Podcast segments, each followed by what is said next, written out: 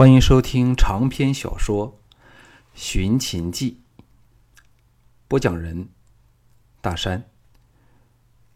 第十八卷，第六章：风虎云龙。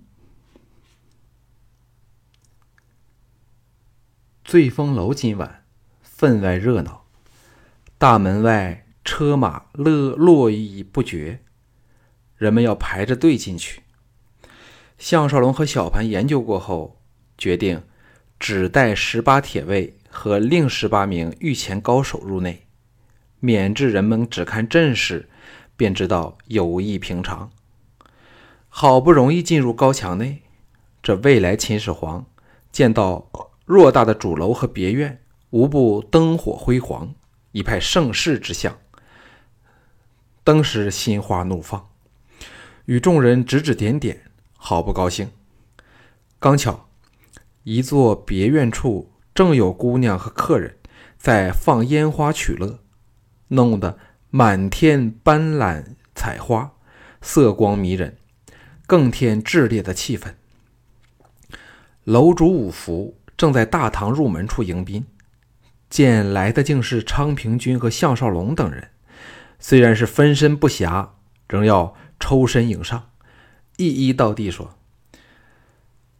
大人莫记小人过，小人有时虽是口不对心，只因身不由己，请左相、项大人和诸位达官贵人原谅这个。”项少龙等心中叫绝：五福这么来个坦诚相对，他们难道还要和他计较吗？此时，十多名姿色可人的峭壁拥了上来。笑语盈盈，为众人脱去衣御寒的外衣，又奉上热巾，试点抹手，服侍周到。趁此空档，五福谦卑地逐一招呼拜见。此人显是对朝廷人事了如指掌，听到李斯还乙之名，立即肃然起敬，说了番体得体的场面话。项少龙介绍小盘时，这个家伙听到秦始之名，显是一头雾水，摸不着脑袋。不过见他既能和昌平君和项少龙等权贵一起来寻欢作乐，众人又对他态度恭敬，兼之这么突然冒出来的人，样貌虽然老嫩难分，但方面大耳，虽不英俊，却自具一股威慑众生的气度。而且双目瞪来，自己便涌起下拜的冲动，哪敢怠慢，忙恭敬地说：“秦大官人一表人才，世所罕见，必非池中之物，请多多关照小人。”这几下马屁拍得恰到好处。小盘本对他只有恶意而无好感，闻言立即改观，哈哈一笑说。五楼主客气，今晚寡啊，今晚秦某远道而来，只要就是要见识一下贵楼醉风似花的色艺，楼主给我好好安排吧。他们说话处乃醉风楼的迎客大堂，由于项少龙等人多势众，十八铁卫、十八名贴身保护小盘的御卫又散布开来，形成了个保护罩。登时占据了半个大厅。刚进来的客人见到的是项少龙、昌平君这种当权的猛人，大多安守本分，悄悄地绕道而行。只有一群彪悍武士进来后，见到五福只顾侍候众人，停了下来，脸现不满之色。十八铁卫还好一点，那十八名御卫一向服侍的是秦国之主，哪会把任何人放在眼内？都虎视眈眈，对着十来个武士毫不客气。五福听到小盘的要求，脸露难色。可是小盘自有种叫人不得不听他那种理所当然的话的威势，忙不迭地说：“这事有点困难，待小人安排一下，怎也设法让他们抽身来侍奉各位大人一会儿。”京俊瞥了那群武士一眼，心中大乐，凑近项少龙说。八脸国星来了，还有长杰，哈，这混蛋定是活得不耐烦了，竟在这儿争眉吐目呢。项少龙回头望去，首先认出了国兴来。当然，因他额角和面额均有伤疤，虽与俊俏无缘，但却颇具男性的魅力。国兴等也认得项少龙，见到是他，均感意外，但仍毫不畏惧地和他对望。小盘感到气氛有异，别过头来朝他们望去，见到国兴等嚣张的态度，冷哼说：“这些是什么人物？”昌平君忙恭敬地说：“是渭南武士行馆的教习国兴和长杰。”五福何曾见过昌平君对人说话时恭敬至此？眼中闪过了惊异之色。小盘正要使人把他们拿下来，项少龙凑到他耳旁说：“今晚是来作乐呀！”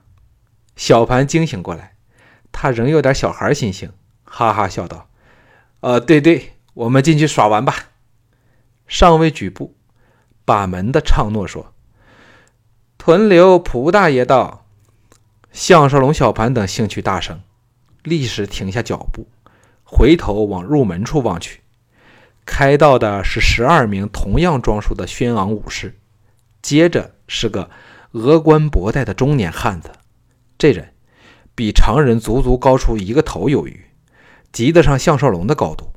宽大的锦袍。更衬托出他不凡的气势。最厉害的是他那对眼睛，便似成竹在胸，对一切有慧于心。他不但没有半分商家的俗气，相貌还高古清奇，只是神情倨傲，对正在旁相迎献媚的宝婆春花爱理不理的。伴着他的尚有两名衣服华美的年轻武士，看来都是第一流的剑手。五福大感为难，这蒲贺乃秦国东方举足轻重的地方名人大豪，一时不可不知奉迎招呼哪一方才好。何况还有正等着他等得不耐烦的国兴等人。项少龙乃挑通眼眉之人，笑道：“五楼主即管去招呼贵宾，我们自行上楼便成了。”这番话。怕只有项少龙敢说出来，换了即使是贵为左相的昌平君，仍不敢让五福不招待楚军而去侍候其他人。五福如获王恩大赦，一边打工作揖，一边招来另一个手下，引领众人上楼去。项少龙等举步往内走去，准备登楼时，国兴排众而出，大步追来，说：“诸位大人，请留步。”小盘双目立芒一闪，掠过杀机，停下步时，项少龙伸手过来，轻拍了他一下，示意他勿要动怒，这才与众人转过身来，面向正大步走过来的国兴。众御卫一字排开，阻止他走得太近。远处则是五福殷勤地招呼着普贺。国兴停了下来，施礼说：“小人仅在此祝项大人。”明晚旗开得胜，盛名不坠。项少龙自知这只是开场白，冷冷地说：“国兄究竟有何指教？”国兴扫了拦在身前的众侍卫一眼，脸容上怒意一现即收，昂然说：“闭馆上下对项大人的剑术非常钦佩，若改天大人有空，请到闭馆一行。”好让小人们有机会受大人指点。项少龙暗想，这等于公然邀战了，只不知是否出于嫪毐的意思，还是渭南武士行馆馆主邱日升想把领导地位争取回来的私下行为。昌平君等无不冷哼连声，表示不悦。八脸国兴却是一无所惧，眉头都不动半下，一派硬汉的本色，静待项少龙的答复。项少龙淡淡笑着说：“贵馆一向这么关心我，项少龙，我早便想登门拜候。这样吧，看看我的心情哪一天比较坏一点，就来找你们见识见识吧。”国兴听他说的这么不留情面，双目闪过森寒的杀气时，小盘鼓掌说：“说得好，倒是项大人误漏了我。”国兴愕然望向小盘，当然不知道他是何方神圣，厉喝道：“阁下何人？”十八御卫一起拔剑，却未出一下声响，可知这些人能容容忍贴身御卫，不但武技高强，还训练有素。其中一御卫冷喝说：“竟敢对嘿对公子无礼，给我跪下！”那群武士行管的人见势不妙，拥了过来。还是国兴知道，除那公子不知是什么人外，其他人都是惹不起的，忙把众人拦着。蒲贺和五福等都愕然瞧来。项少龙哈哈笑着说：“秦兄何须为这等人败了雅兴？我们还是寻乐去吧。”再也不理气得变色的国兴等人，引着小盘。登楼而去，同时心中暗笑：他等于救了国兴等的小命，否则纵是嫪毐亲来，朱姬驾到，他们也是难逃腰斩之厄呀。步入楼上宽敞的大厅时，众人显然早得风声，知道项少龙仍有闲情来喝酒，一时全场肃静，所有目光。都集中到这明天即要决战管仲爷的身上人身上去。小盘怕被人认出来，堕后走在众人之间，由藤毅和桓乙等挡着别人视线。杨端和白冲两个人早到了，一时仍未仍未看到小盘，欣然起迎，拼说：“稀客，换了任何人，明天对着管仲爷那样的可怕对手，今晚岂敢出来胡混？”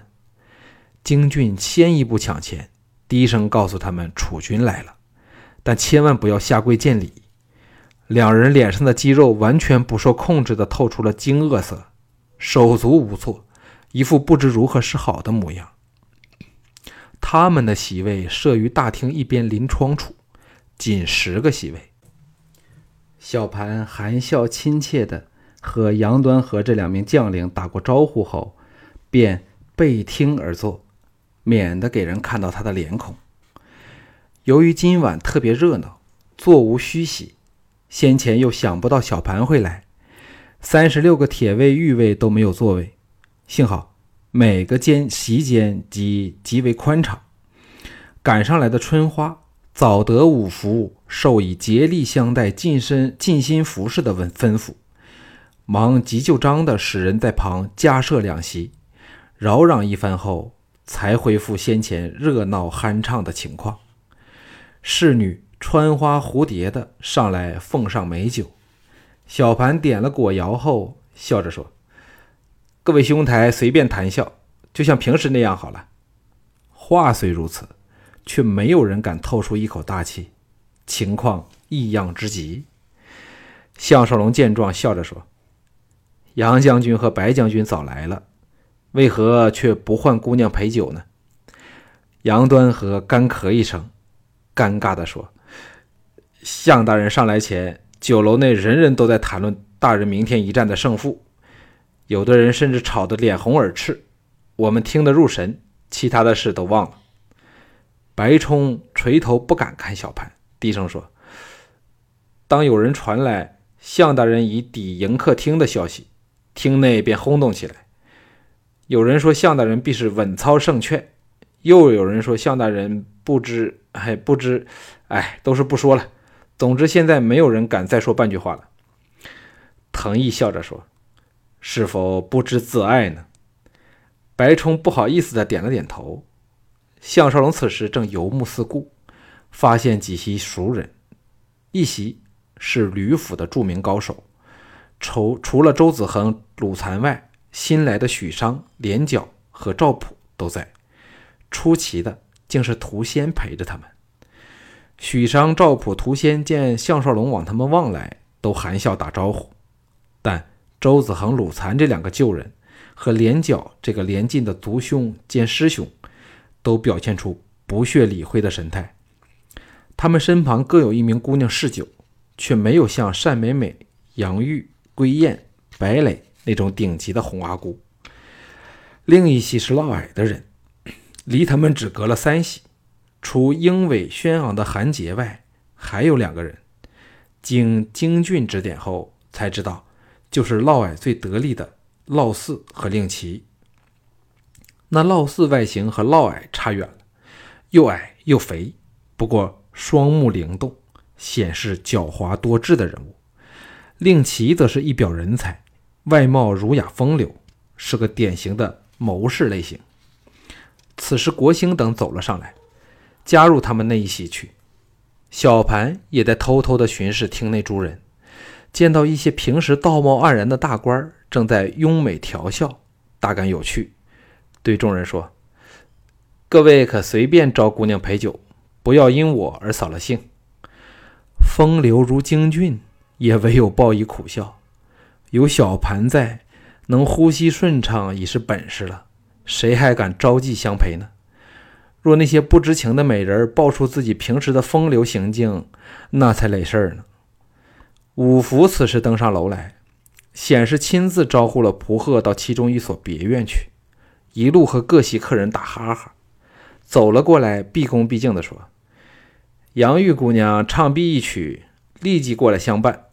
她听到向大人来了，什么客人都忘记了。”项少龙暗想：这等小人，赠宴他都属于浪费精神，遂抛开往事，笑着说：“今晚主客是这位远道而来的秦公子，杨玉是来陪他。”而非陪我。五福拍马屁拍到马腿上，哈哈笑道：“大人放心，小人已分别通知了美美、小磊和燕燕，他们分得身时，立即会来见秦公子。任公子罚酒罚唱。”五福不愧欢场中吃得开、撑得住场面的人，这么一说，众人都不好怪他。木的。一声冷哼来自国兴那席，只听有人冷言冷语地说：“官当的大，却是不同凡响啊！无论多红的姑娘，都要委屈相从。”这句话明显是针对众人而来，个人无不色变。看来嫪毐的人要比吕不韦的人更有所恃，嚣张的叫人难以相信。要知。项少龙此席，他们认识的无一不是当朝红人，昌平君更贵为左相，比嫪毐高了数级，而他们仍敢出言嘲讽，自是由于有朱姬做他们的靠山之故。众御卫人人手按剑柄，只等小盘一声令下，就过去斩人。小盘终亲身体会到落党的气焰，龙颜寒若冰雪。两眼立芒闪烁，看得众人和五福都心生寒意。